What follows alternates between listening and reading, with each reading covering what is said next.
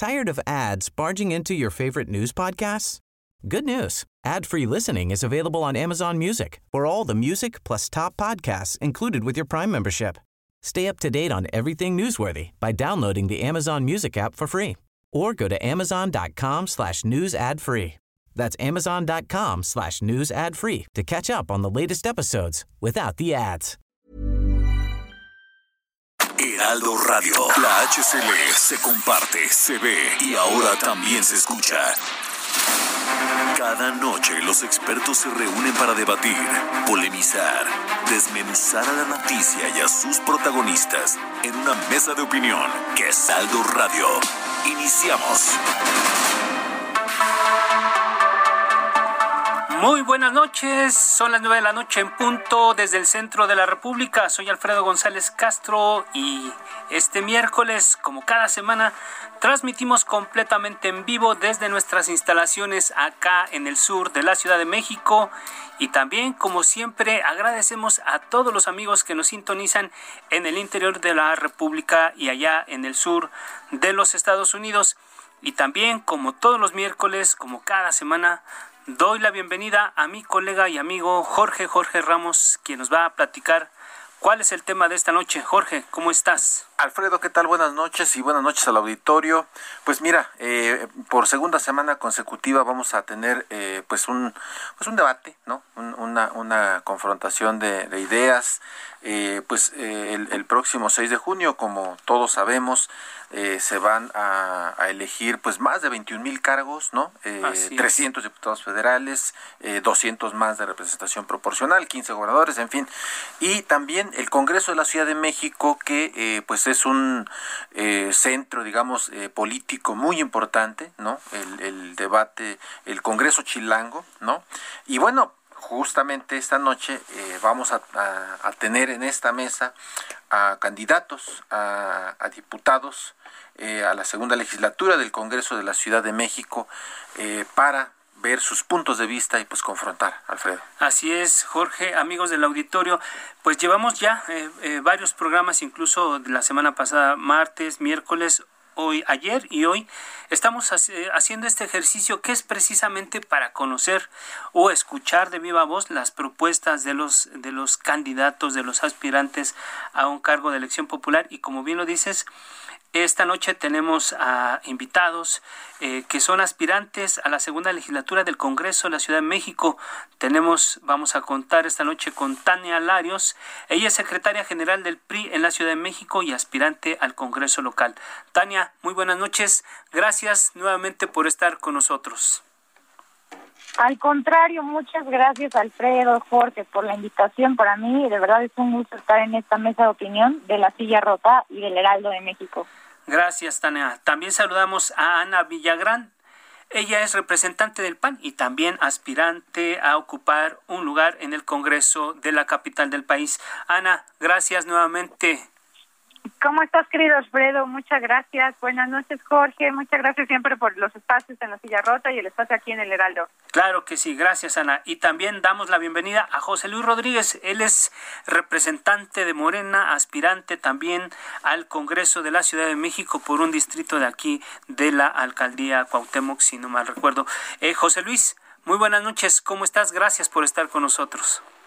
¿Qué tal? Muy buenas noches. Me da mucho gusto compartir con ustedes, Alfredo, Jorge, por supuesto que saludarles. Y también me da mucho gusto tener la oportunidad de compartir ideas con Tania y con Ana Villagrán. Muchas gracias por la oportunidad. Gracias. Pues sean ustedes bienvenidos, por supuesto, y pues ya saben, eh, hacemos el planteamiento, la pregunta y eh, más o menos un par de minutitos para que para que tengamos oportunidad de abordar eh, los asuntos que, que, tenemos en la en la agenda. Y empezamos con el primer asunto, eh, pues el pasado 3 de mayo, eh, una la tragedia enlutó hogares con la muerte lamentable de 26 personas al derrumbarse una trave de la línea 12 del metro. el presidente Andrés Manuel López Obrador mandó al carajo la idea de reunirse con los deudos o lesionados y apenas este martes ofreció eh, perdón eh, a los a los deudos y pues también a las personas afectadas. La pregunta es qué postura tienen al respecto y qué hacer con el metro. Empezamos con eh, Tania Larios. Adelante, Tania. ¿Qué tal? Eh, pues es un tema muy delicado lo que pasó en la línea 12 del metro. Recordemos que la construcción de esta línea fue en términos muy controversiales, en términos muy opacos, donde Marcelo Ebrard eh, era jefe de gobierno y él construyó la línea 12, donde Mario Delgado financió la construcción por el cargo que tenía en el gobierno de la Ciudad de México y donde Claudia Sheinbaum también en esta gestión ha reducido el presupuesto y reiteradas ocasiones que el metro se ha incendiado, se ha inundado, ha chocado, ha habido un mazones y ahora con la caída del metro se, o sea, de verdad este, no quiere despedir a la responsable del metro, la directora, que es Florencia Serranía. Hemos perdido ya 26 muertes después de la caída de estas traves y dejado decenas de heridos. Y un gobierno que ha estado lejano, no le importó esta desgracia, el presidente mandó al carajo Tláhuac, y eso es impensable, ningún personaje, ningún presidente, ningún líder se había comportado con tal frialdad al frente de una tragedia que creo que a todos los habitantes de la Ciudad de México los dejó helados. Eran personas que regresaban de sus casas, pues regresaban este, a sus casas de trabajar en una jornada larga, menores de edad, eh, gente, adultos mayores, hombres jóvenes con sueños y desgraciadamente hoy no están con nosotros. Y ante esto, lo que yo creo que es inconcebible, es imperdonable y es que no debe de haber prórroga alguna, es para que todavía no haya despedidos, para que no todavía no haya vinculados a proceso y que debería de haber ya, aparte de todo un peritaje alterno al del gobierno de la Ciudad de México, un peritaje internacional que lleve verdaderamente a esclarecer cómo está construida, qué riesgos tiene la línea 12. De, recordemos que esta línea ya había tenido varias denuncias porque había grietas después de el temblor y nadie había puesto atención. Entonces tenemos problemas que también tenemos que decirlo.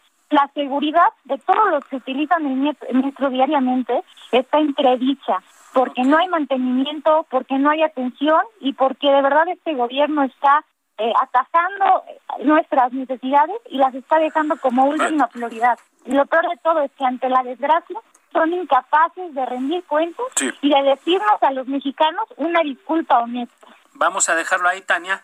Vamos a darle la palabra a José Luis Rodríguez, representante de Morena. ¿Qué nos puedes decir sobre este asunto de la, del, del colapso y qué podríamos hacer por el metro en este momento? José Luis.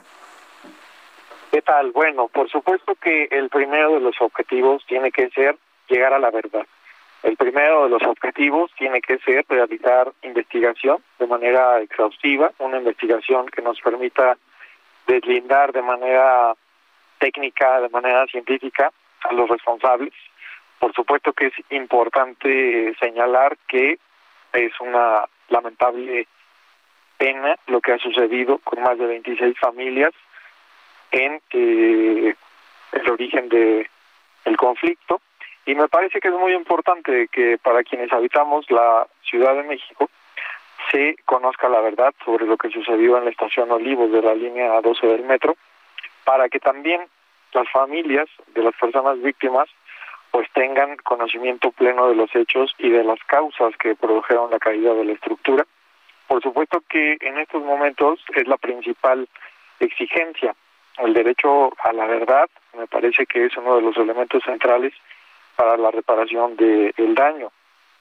Y tener también la posibilidad de saber de manera clara, pues sin sesgos, con información técnicamente válida, saber con precisión qué es lo que ocurrió para que la sociedad también tenga los elementos claros de esta tragedia y que podamos también, en consecuencia, proceder al castigo de eh, las personas que hayan resultado responsables. Hay que compartir para el auditorio que el Pleno del Congreso de la Ciudad de México aprobó el pasado día martes de manera unánime un proceso denominado pregunta parlamentaria que establece la constitución de eh, nuestra ciudad. Hay que reconocer que es la primera vez que estamos bajo un régimen de carácter constitucional en la Ciudad de México y el artículo 34 establece el mecanismo de relación entre los poderes de la Ciudad de México. Y se estableció la pregunta parlamentaria y se estableció además la eh, comparecencia de la titular del sistema de transporte colectivo para poder avanzar en el desahogo de la información que todas y que todos necesitamos en nuestra ciudad. Bien. Muchísimas gracias, José Luis Rodríguez. Y bueno, Ana, Ana Villagrán ya decía ahorita, eh, José Luis Rodríguez, que se está convocando, creo que un poco lenta la convocatoria, ¿no? A la comparecencia de Florencia Serranía. Bueno, para empezar, nadie sabe dónde está. Para empezar, de hecho casi ni la vemos, pero bueno, Ana Villagrán. Sí, está hablando con el presidente en su casa, yo creo.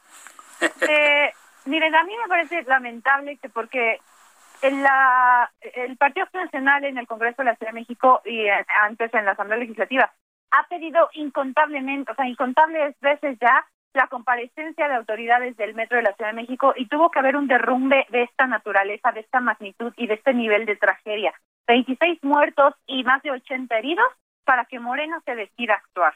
El PAN en la Ciudad de México ha tenido por lo menos siete acciones contundentes desde el 2018 a la fecha, donde hemos exigido la comparecencia de Serranía, hemos presentado estudios FODA, hemos presentado ante el Congreso recortes en el presupuesto del metro. Hemos eh, hemos estudiado el presupuesto de la Ciudad de México y hemos el presidente Andrés Ataide del PAN de la Ciudad de México ha presentado subejercicios consecuentes año tras año en el presupuesto asignado al sistema de transporte colectivo. Ya tuvimos un incendio, tenemos eh, no sé, eh, cuántos eh, inundaciones al año en el sistema del metro. Tenemos accidentes continuamente en las escaleras eléctricas.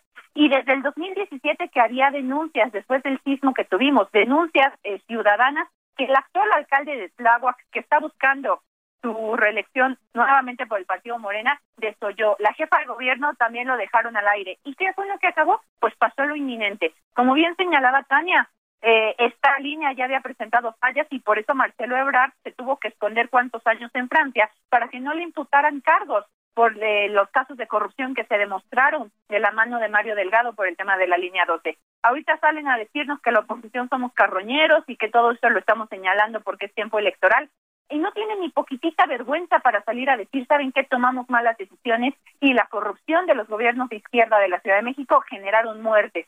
En el, en el incendio que tuvimos en enero de este año, nada más se murió una persona, me parece que dos, y, y pero es demencial que con lo que ha ocurrido en el metro, la señora Serranía siga al cargo, que el presidente la defienda, que la señora Sheinbaum también esté callada, espantada, sin saber qué hacer, y lo que hoy observamos es genuinamente algo lamentable. A mi parecer y de manera muy personal, yo creo que ya tendrían que haber sido investigados desde ayer Mancera, Gaviño, Mario Delgado, Marcelo Ebrard, Serranía. Eh, me parece que también Suárez del Real tuvo un cargo al, al, frente del metro en estos años. ¿Qué está pasando con la caja chica que representa el sistema de transporte colectivo? Que está siendo solo producto de tragedias y nadie hace nada. Eh, nos, nos, nos negaron en la, en la en el Senado de la República Morena nuevamente Bien. una comisión de investigación, pero los carroñeros somos nosotros. Ok, Muy lo bien. dejamos ahí, Ana. Va, pasamos al siguiente tema. Al siguiente Jorge. tema, si no hay alguna réplica, continuamos Va, con el sí, siguiente tema. Seguimos con el otro tema. Muy bien, eh, bueno, pues el siguiente tema eh, tiene que ver con eh, la seguridad.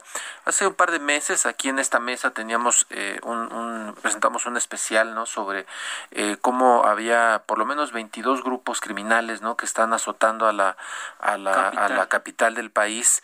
Eh, y bueno, vemos que los, los índices de, de criminalidad pues no, no, no parecen eh, ceder. Eh, la pregunta es eh, si ustedes ven éxito o fracaso en la estrategia de seguridad de, de Claudia Sheinbaum. Eh, José Luis Rodríguez, por favor, eh, de Morena, adelante. Sí, claro que sí. Uno de los temas fundamentales tiene que ver con la seguridad en la Ciudad de México. Hay que recordar que eh, nuestra ciudad, cuando la recibimos en 2018, había sido entregada a la delincuencia organizada, al crimen organizado, y que incluso se negaba que eso fuera real. Teníamos declaraciones de ex jefes de gobierno desconociendo esa conducta delictiva. Sin embargo, quienes habitamos la capital del país, por supuesto que teníamos claro que había un problema verdaderamente grave. El primero de los elementos que puso la doctora Sheinbaum sobre la mesa fue replantear la estrategia de seguridad local, generar eh, un marco jurídico nuevo, una ley de seguridad ciudadana una posibilidad para que inclusive la Secretaría de Seguridad Ciudadana realice tareas y actividades de investigación por primera vez y por supuesto que con un marco jurídico y también la posibilidad de empezar hoy, como se ha informado, a tener el registro de una incidencia delictiva a la baja. 45% de los delitos de alto impacto disminuyeron, 42% de los delitos eh, también eh, presentaron una disminución en este periodo que comprende de marzo de 2020 a marzo de 2021. Por supuesto que es un tema en el que no podemos decir que estamos satisfechos. El tema de la seguridad es un tema que requiere un esfuerzo mayor, poder avanzar para poder generar condiciones de seguridad para quienes aquí habitamos, pero me parece que el atender las causas es clave. A mí me parece que el hecho de que la doctora Sheinbaum esté todos los días al frente de esta tarea es pieza fundamental para lograr resultados y también tener esta posibilidad de ir generando la disminución en la incidencia delictiva. Gracias, José Luis Rodríguez. Eh, Tania Larios, eh, ¿tú tienes otros datos o coincides con lo que dice José Luis?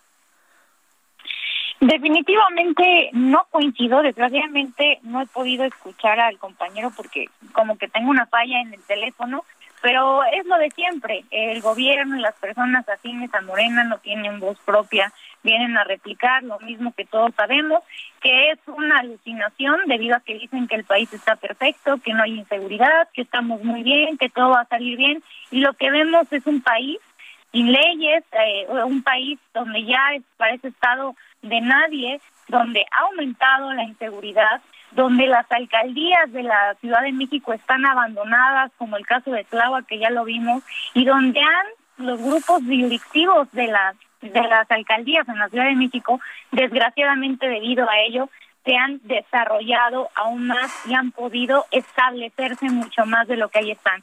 Hemos visto eh, también muchas denuncias de madres de familia donde los puntos en teoría que deberían de ser recreativos como los parques en las distintas colonias de la ciudad hoy en día son punto de venta de droga y eso nunca lo habíamos vivido en la Ciudad de México. Desgraciadamente, con un gobierno que ha decidido abiertamente no combatir los criminales, no combatir el narcotráfico, inclusive sabemos perfectamente que este parece ser un narcogobierno, tenemos estos, desgraciadamente, estos resultados. Pero en términos de violencia y de seguridad, vale la pena meter al ring un tema sumamente importante, que es la inseguridad a la que están sujetos cientos y miles de candidatos en este país de oposición, donde han sido amenazados, donde su seguridad ha sido interpuesta, a un candidato del PRI justamente hoy la balacearon a él y a su hija y su hija está herida de un de un disparo y donde vemos que de verdad parece ser que entre que más eres oposición estás más al descubierto y está más en peligro tu vida. ¿Qué pasa con nuestro país, con su democracia y con este momento de elecciones donde todos tenemos derecho a opinar y hacer política? Parece ser que nuestra seguridad está interpuesta y está a merced de un gobierno autoritario que le incomodamos porque vamos avanzando y porque ellos saben que van a perder la mayoría, no solo en el Congreso de la Ciudad de México, sino en el Congreso Federal. Gracias, Tania. Gracias, Tania. Eh, Ana Villagrán, eh, hace casi un año tú relatabas en, en, tus redes sociales cómo eh, salías a pasear con tus, mascotas y, y bueno, de pronto este una balacera, pues no sabías qué hacer, eh, tirarte al piso, este, eh, en fin. Eh, ¿Cómo estás viendo el tema de la, de la seguridad en la Ciudad de México? ¿Cuál es tu planteamiento? Mira, de entrada, qué, qué horrible recuerdo, todavía todavía me dices si se me eriza la piel, me acuerdo como ciudadano, al final cuando escuchas una balacera, pues tu reacción es intentar defenderte. Eh, acá en la colonia Doctores es muy común escuchar las balaceras en la Buenos Aires en la madrugada, Ahí invito a mi diputado José Luis, que me cae muy bien, pero a ver si un día hacemos un recorrido juntos acá en la madrugada, porque los vecinos de la Buenos Aires luego se dan vuelo con sus con, probando las armas acá los vecinos. Entonces es una cosa espeluznante. El tema es que esta es una realidad que viven constantemente muchas colonias de la Ciudad de México. Yo creo que la estrategia, si bien reconozco el trabajo del secretario de Seguridad de la Ciudad de México, a mí se me hace un hombre competente, sin embargo, tenemos que aceptar que ya fue rebasado. No, no olvidemos que hace más de un año tuvo un atentado que pudimos habernos quedado sin secretario de seguridad que fue atacado en, calles de Polanco, casi casi lo asesinan y lo mismo que asesinaron a él, pues que esperamos la gente de a pie. el tema es que yo creo que la estrategia tiene que, que desvincularse del gobierno central, yo creo que no se dan abasto, tenemos que fortalecer a las alcaldías, tenemos que darles eh, más facultades en términos de fortalecer a los policías de barrio. Tenemos un gran ejemplo en dos alcaldías gobernadas por la oposición, lo voy a decir, el ejemplo de Benito Juárez con el programa de blindar BJ es uno que ha sido ya reconocido a nivel eh, nacional ¿Por qué? Porque tienen dos estrategias eh, muy visibles. Una es el, el tema de la respuesta inmediata, que yo sé que el, gobierno de la ciudad ha fortalecido este tema con la aplicación de mi policía y yo ya la he utilizado una vez acá también en la Roma Sur, llamé al 911 y los policías sí llegaron rapidísimo, pero el tema es que son no no es el, el común denominador. Ha sido como por momentos, no se dan abastos. Y también el tema de colocar a los policías a las y los policías en su como un elemento humano clave. Tenemos que fortalecer más el desarrollo de los policías, integrarlos a la vida social, incluirlos también en dinámicas de programas sociales, que es parte de lo que ha logrado el alcalde de Santiago Tahuada, que hoy se lució en el debate en el Instituto Electoral, con esta estrategia de blindar BJ. Y el otro ejemplo que es muy, destacar, muy destacable es el tema de Coajimalpa. Eh, Adrián Rubalcaba, y aquí Tania podría explicarlo muchísimo mejor, también ha colocado una estrategia de una reacción pues inmediata donde el alcalde eh, atiende de manera directa las denuncias de las y los vecinos. Yo creo que el tarea de, la tarea de seguridad ya no tiene que ser solo tarea exclusiva de la jefa de gobierno, porque como hemos visto, y no solo no es un tema exclusivo de Claudia Sheinbaum, los que han estado en el gobierno de la Ciudad de México no se dan abasto y nuestra metrópoli cada vez es más conflictiva, más violenta y más difícil de llevar. Gracias, Ana Villagrán, eh, candidata del PAN. Vamos a otro tema, Jorge, amigos del auditorio, un tema que es muy sensible para, para los habitantes de aquí de la Ciudad de México, es el tema de la corrupción. Hasta ahora se, se, ha señalado la implicación en posibles actos de corrupción de 35 exfuncionarios de la gestión de Miguel Ángel Mancera, actual senador por el PRD. Se habla de, de más de 1.500 millones de pesos en corruptelas. Hay algunos detenidos, incluso ya allá en España. Incluso aquí, en, perdón, aquí en Heraldo han estado publicando estos días ¿no? el tema de, el, cártel inmobiliario. Así es, que tiene que ver precisamente con, estos temas de corrupción. Aquí la pregunta que yo les haría es si es eficaz el combate a la corrupción y si hay algo todavía por hacer. Se lo preguntaría a José Luis Rodríguez. Cuéntanos, José Luis, sobre el tema de la corrupción, cómo lo estás viendo y qué podría mejorarse.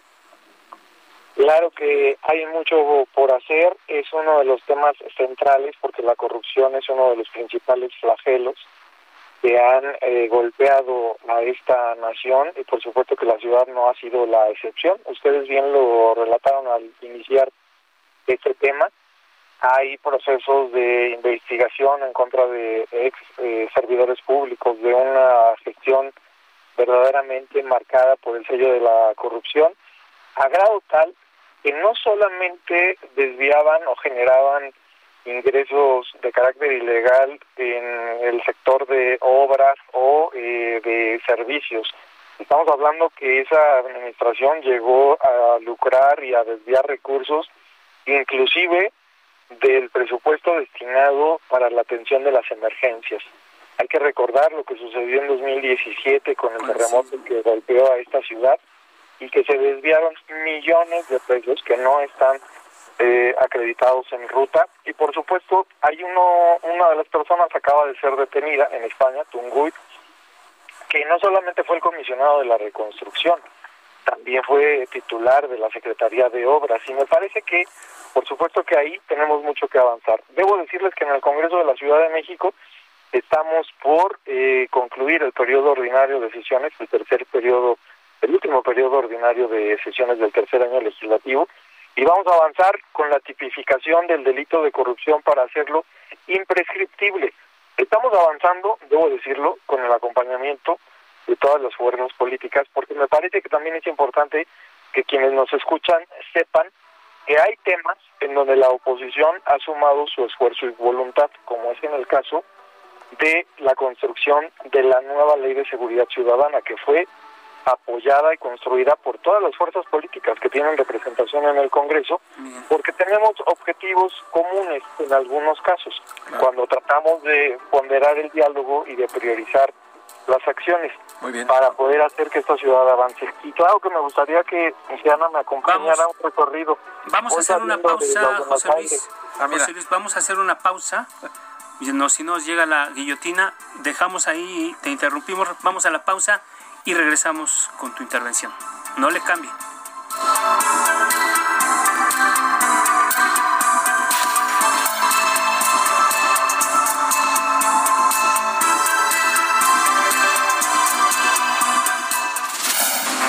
Sigue en la polémica con los que saben de política y la desmenuzan en El Heraldo, La Silla Rota, por El Heraldo Radio. Heraldo Radio. La HCL se comparte, se ve y ahora también se escucha.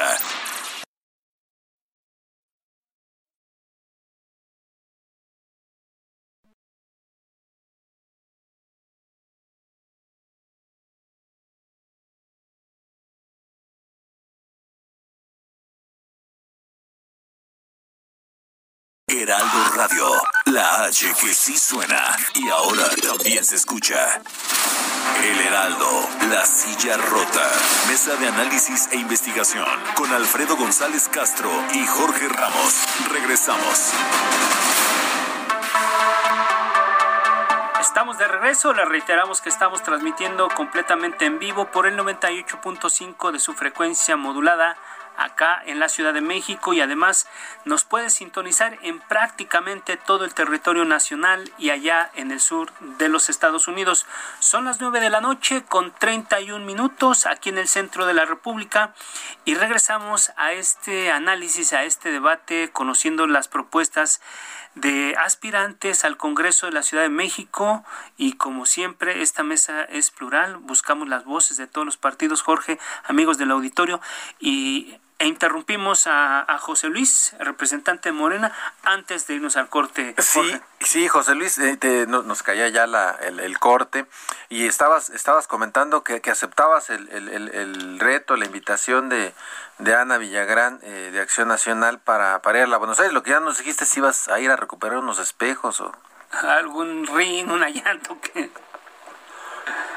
¿Qué tal? Eh? Los escucho perfecto, Alfredo y Jorge. Miren, voy saliendo justo de una asamblea aquí en Doctor Barajas, en la Buenos Aires. Ah, Por supuesto que uno de los temas centrales pues tiene que ver con la seguridad y tiene que ver con esta posibilidad de trabajar para recuperar pues el tejido social de un distrito extraordinario como es el distrito 12 y la única manera de hacerlo es justo abriendo el diálogo, un diálogo plural, un diálogo incluyente. Y claro que me gustaría que, me acompañara no solamente Ana, que también Tania, eh, avanzáramos en el camino hacia la ciudad que todos tenemos como objetivo, que es una ciudad con mayor seguridad. Y en el tema de corrupción, pues estaba compartiéndoles que hay ahora en el Congreso vamos a tener la posibilidad de avanzar para la imprescriptibilidad del delito de corrupción, lo cual verdaderamente también es clave porque marca un precedente para evitar que suceda lo que históricamente ha pasado, que se dice, bueno, pues hacen procesos de investigación y no se llega a ningún resultado y lo que aplica es simple el transcurso del tiempo y entonces el delito se vuelve ya no sancionable. En el caso de corrupción y en el caso de los delitos sexuales, de carácter sexual, estamos generando pues una reforma de carácter legislativo a código penal para considerarlos como imprescriptibles. Y creo que vale mucho la pena porque en la Ciudad de México hay un avance en cuanto también a, la percepción relacionada con el combate a la corrupción y creo que ahí pues hay que sumar esfuerzos. Muy bien, muy bien. Muchas gracias José Luis eh, Rodríguez eh, de, Morena, actualmente es eh, legislador también del Congreso de la Ciudad de México y bueno, pues va, va por una, una reelección. Muy bien. El siguiente tema que les ponemos eh, en la mesa es eh, el, tema de la política social. En la gestión de la jefa eh, de gobierno, Claudia Sheinbaum, se pueden detectar, al menos hay tres elementos que son creemos nosotros muy muy relevantes, ¿no? Eh, aumentó el monto de las ayudas a padres y madres de familia para la compra de útiles y uniformes escolares, sustituyó la beca Niños Talento la hizo más universal para niñas y niños de preescolar, primaria y secundaria. Le, cambiaron el nombre a mi primera beca. Implementó también un programa para el mantenimiento menor de planteles de educación básica con la participación de, los padres también en la ejecución de los recursos. Pero eh, el gobierno federal hizo suyos tres programas que también eran sustanciales. La pensión para adultos mayores, la beca para personas con discapacidad y la beca en bachillerato. Eh, la pregunta aquí es eh, si se acabó la imaginación o se acabaron las clientelas. Y le pedimos a Tania Larios del PRI que nos dé su punto de vista sobre la política social del gobierno de la ciudad. Quisiera abonar rápidamente sobre el tema de corrupción, ya que no pudimos hacer uso de nuestra participación ah. para abordar el tema. Puedes eh, Claro, desgraciadamente eh, estamos ahorita abordando temas de gestiones pasadas. Creo que sí debemos de hacer un combate frontal y decidido contra la corrupción, pero me parece muy curioso que sea justo en un momento electoral cuando sacan el tema del pasado y cuando sucede la desgracia que todos conocemos del metro. A mí me preocupa cómo este gobierno lo único que piensa es en el proceso electoral y en cómo meter sus manos hasta la cocina. Hay que hablar del tema de corrupción, hay que avanzar con justo como con las políticas que tienen que pasar en el Congreso para que no prescriba, estoy de acuerdo, para que la gente cuando quiera hacer una corrupción lo piense dos veces o tres veces, pero también hay que hablar de la corrupción que tiene enfrente este gobierno federal. A ver, ahí está Irma Heréndida Sandoval, Peace. Pío López Obrador, Manuel Barlet, Ana Guevara, ¿y dónde están? ¿No? O se ha llegado a alguna conclusión de todas las corruptelas que también sabemos, inclusive Marcelo Ebrard tenía la situación de que compró quién sabe cuántas pipas y que nadie las ha visto después de que las fue a comprar a Nueva York. Entonces, ¿qué está pasando también con Robredo y en el Pío de López Obrador? Recordemos que quien entrega el dinero es quien en teoría era el zar anticorrupción. Ese tema es muy delicado y el tema de los programas eh, justo y la política social social que hoy debe de haber, tiene que haber una política social que pueda combatir lo que se creó a partir de la pandemia.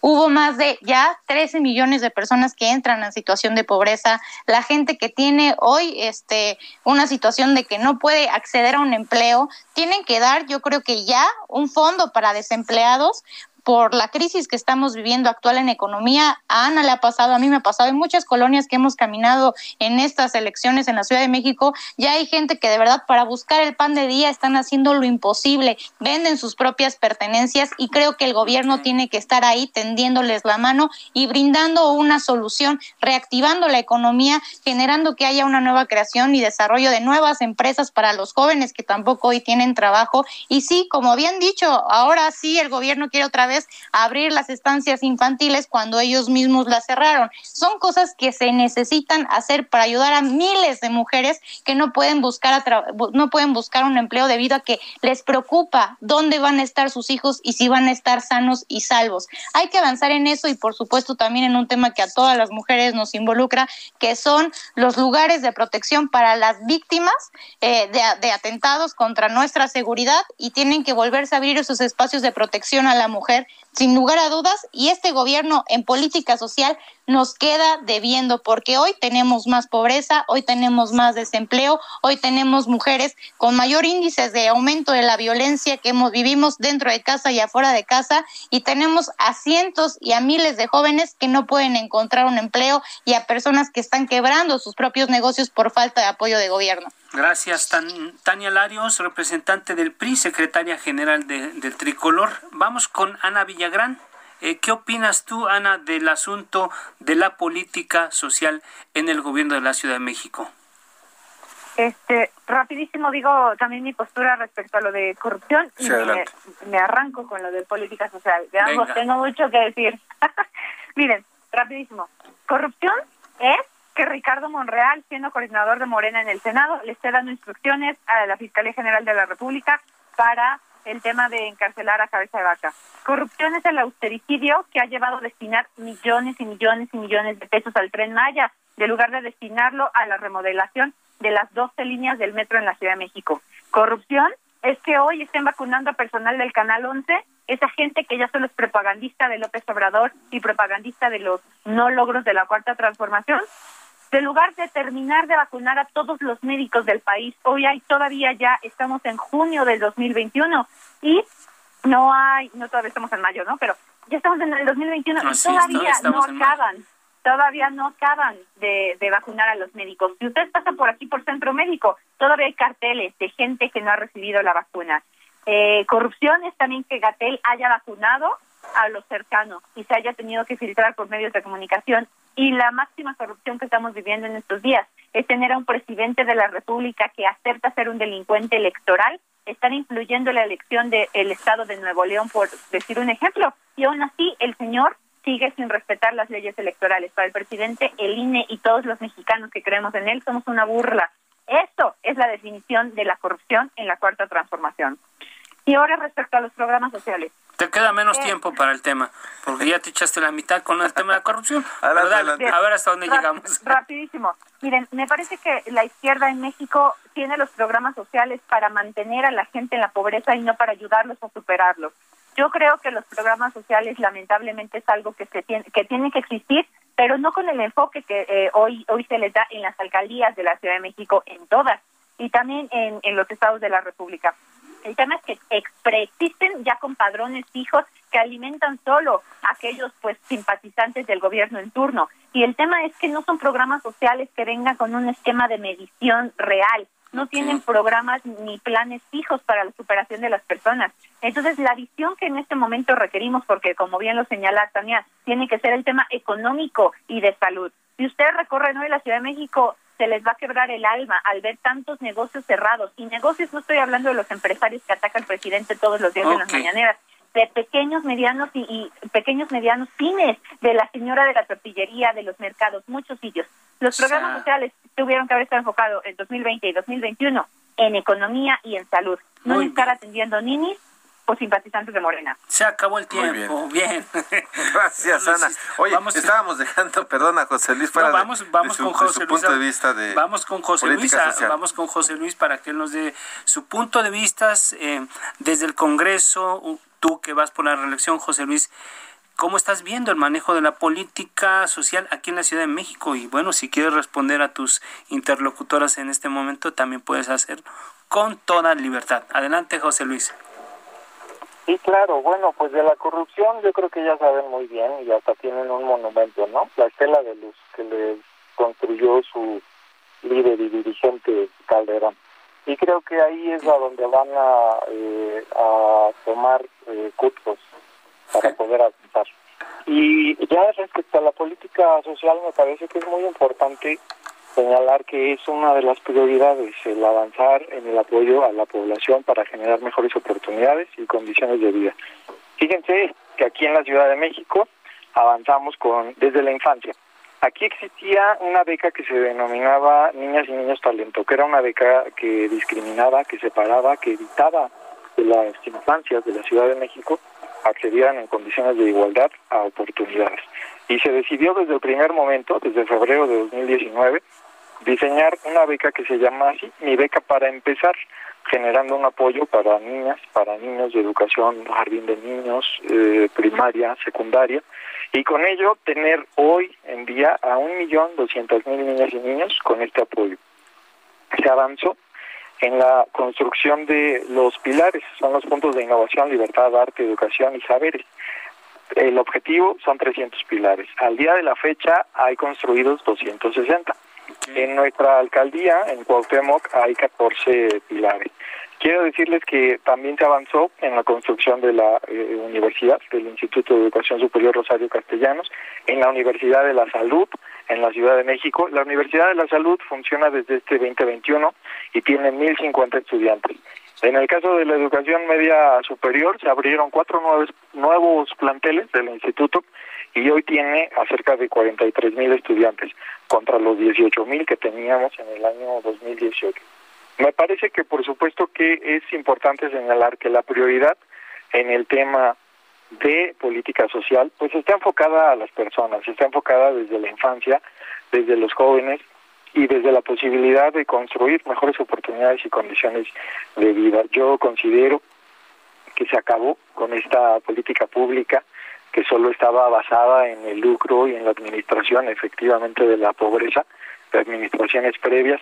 Quiero decirles que el tema de las guarderías, pues por supuesto que estaba plagado de corrupción.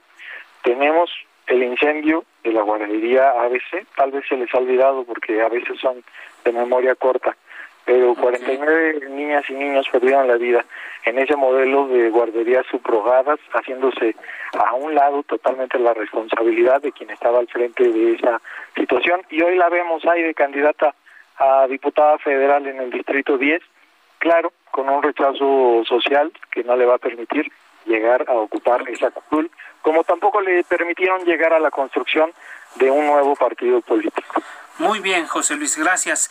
Pues otro tema, Jorge, amigos del auditorio, eh, es el tema, ya lo la comentaban en alguna intervención, el asunto de la pandemia, el manejo. Ya vimos que la COVID-19 dio un respiro a la Ciudad de México, la vacunación de adultos mayores y el nivel de personas que ya estuvieron expuestas al virus hicieron que el comportamiento de la pandemia cambiara en la Ciudad de México, aunque el promedio de contagios diarios es, es equivalente a lo que teníamos el mismo mes del año pasado, pero hay una reducción, ¿no? Aquí yo, la pregunta que yo le quiero hacer a nuestros invitados es, ¿qué se ha hecho bien y qué falta por hacer o qué se ha hecho mal en este tema de la pandemia? Y le damos la palabra a Tania Larios, representante del Britania. Cuéntanos. Muchas gracias. Pues intentaré ser este, lo más clara posible todavía a la fecha, el día de hoy, este, hubo más de 2.767 nuevos diagnósticos. No podemos sentir que ganamos la batalla frente a una situación que ha generado que perdamos a más de 250 mil mexicanos. Y esa cifra sabemos que se queda corta porque hay subregistro de fallecimientos debido a que los ponen en otro tipo de padecimientos respiratorios, pero al final de cuentas es COVID y a pesar de que también mucha gente había muerto sus casas debido a que no había hospitales eh, con la posibilidad de ser atendidos. Al par de ya más de 353 días de la nueva normalidad después de que el coronavirus llegó a cambiar nuestra vida, creo que no podemos darnos por vencido, que tenemos una deuda impresionante, sobre todo este gobierno de Morena con el sector salud. Recordemos que aún a pesar de esta pandemia, redujo el presupuesto que se les brindó.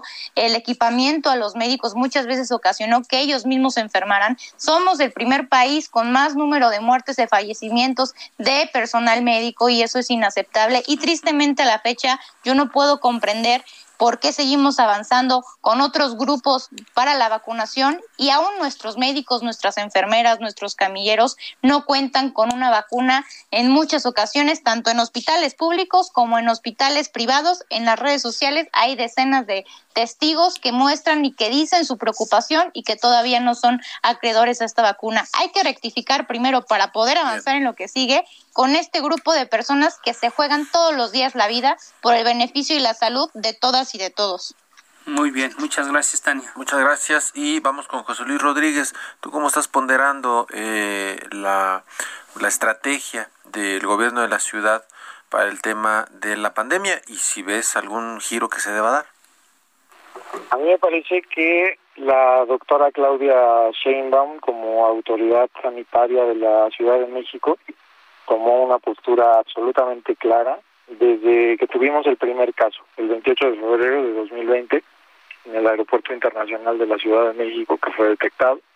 Y desde entonces ha sido una prioridad para la doctora Sheinbaum el comunicar todos los días, todos los días, cuál cuál es el estado en el que se encuentra la Ciudad de México y el llamado permanente a la población para poder hacer un uso de la conciencia y trabajar de manera colectiva.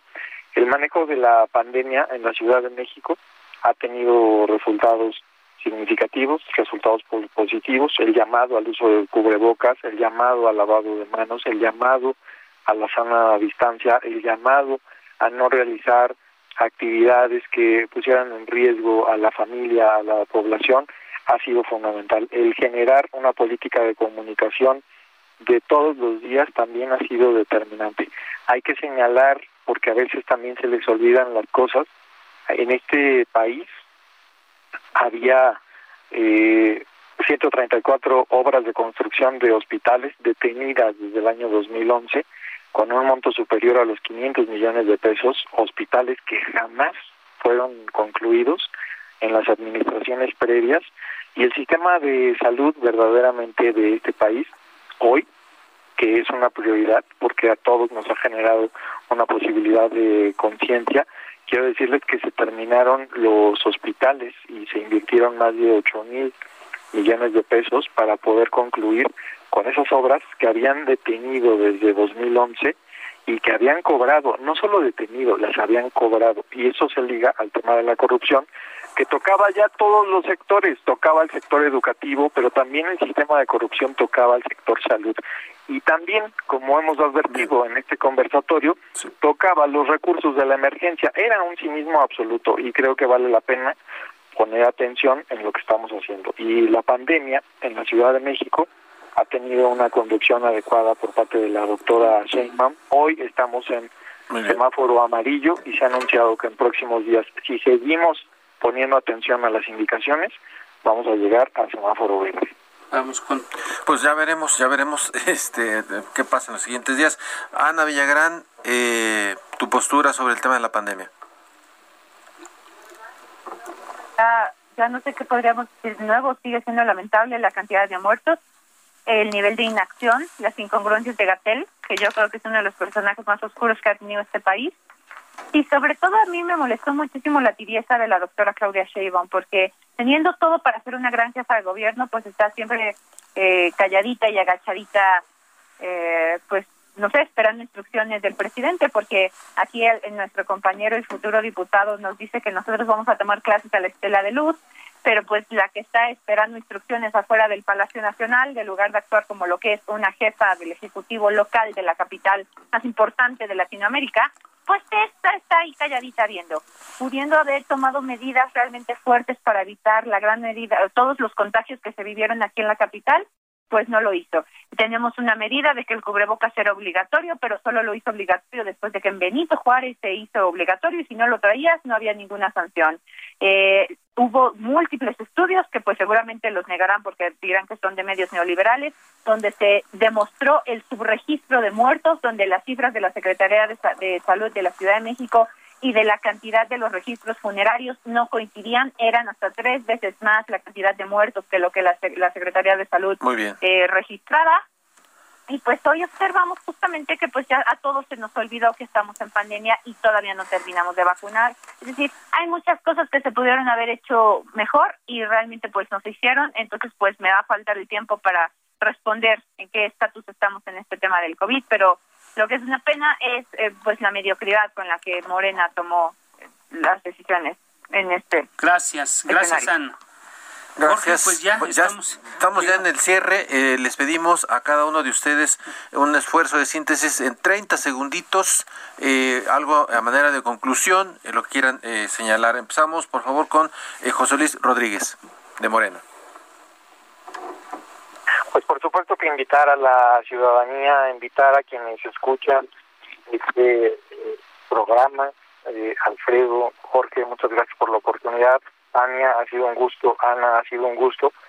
El compartir y debatir ideas en favor de la ciudad. Yo creo que hay que ponderar el bienestar colectivo, hay que generar acciones de trabajo común, porque esta ciudad requiere un esfuerzo de todas y de todos. Es una ciudad progresista, es una ciudad que requiere la suma de talentos, la suma de voluntades, claro que a partir de la diversidad, claro que a partir de la diferencia, es como podremos empezar a generar puntos de encuentro que nos ayuden a encontrar mejores soluciones. El Congreso es un espacio extraordinario para analizar, para debatir y también para tener idea clara de que no hay pensamientos únicos. Gracias, gracias José Luis. Se nos acaba el tiempo. Ana Villagrán, una frase, una idea de lo que lo que podría cerrar esta esta conversación. Un llamado a todas las eh, las personas que nos acompañaron hoy a que por favor este 6 de junio acudan a votar, que vayan con su cubrebocas, con su gel antibacterial, que voten por quienes decidan. Eh, yo les pediría que voten, que voten por las y los candidatos de la Alianza Va por México, por el PAN, por el PRI, por el PRD, pero si, si su corazón va a otro lado, lo, lo que importa es que salgan a votar. No le hagan caso al presidente Andrés Manuel López Obrador, es muy importante, el INE existe, el INE es fuerte, y tenemos que creerle en él como la mejor institución que tiene este país porque la conforman muchos esfuerzos de mexicanos y mexicanas que se entregan en la construcción democrática. Vayan a votar el 6 de junio. Tania, 30 segundos. Te Adelante, Tania. la oposición, el PRI, el PAN y el PRD está más fuerte que nunca y estamos unidos con un mismo fin, vencer el autoritarismo de Morena, quitar esta desgracia que ha sido para México y corregir el rumbo de esta gran nación tenemos líderes muy importantes que con ellos vamos a ganar como con Adrián Rubalcaba. Vamos juntos por nuestra ciudad a rescatarla y a llevarla a un buen puerto como nos lo merecemos. Gracias Tania Larios, gracias José Luis Rodríguez, gracias Ana Villagrán. Jorge, llegamos al final de este espacio. Llegamos al final de este espacio, por supuesto, eh, y como siempre agradeciendo a, nuestros invitados que eh, pues participan en estos foros para que pongan su punto de vista de la manera más plural posible, ¿no? Así es, agradecemos a Isaías Robles en la información, Orlando Oliveros en la producción, Emanuel Bárcenas en los controles técnicos y Gustavo Martínez en ingeniería. Nos vemos, nos escuchamos la próxima semana. Gracias, descanse. Buenas noches. ¡Gracias!